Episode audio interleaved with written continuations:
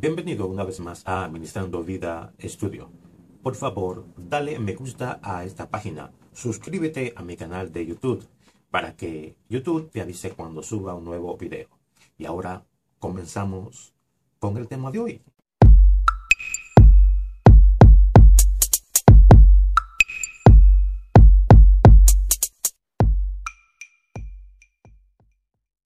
En el libro de Juan, capítulo 16, su verso 33, nos dice la palabra de esta manera.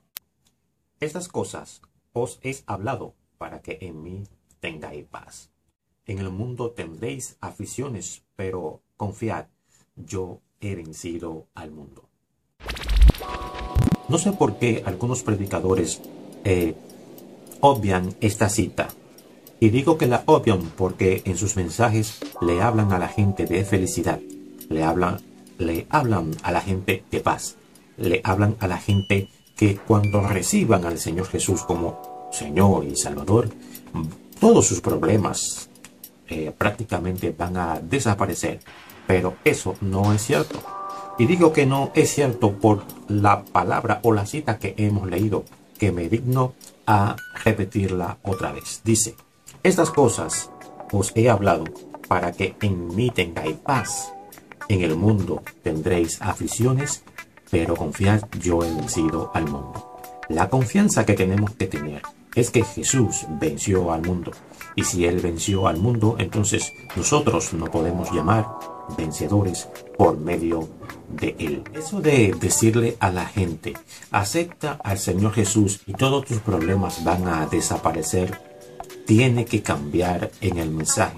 No se puede seguir predicando este tipo de cosas que al final lo que acaban es confundiendo más a las personas.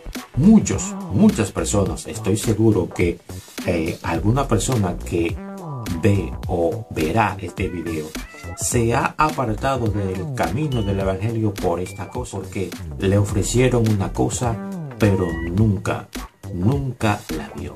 Jesús siempre en su disertación o predicación siempre fue muy claro, demasiado claro.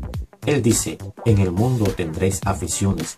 Nos pone al corriente o nos hace consciente de que padeceremos persecución, padeceremos eh, hambre, escasez y todas cosas o todas las cosas que no podamos imaginar, pero nos da una esperanza. Y la esperanza es que Él venció. Y como ya dije, eh, en una ocasión, si Él venció, nosotros también somos más que vencedores.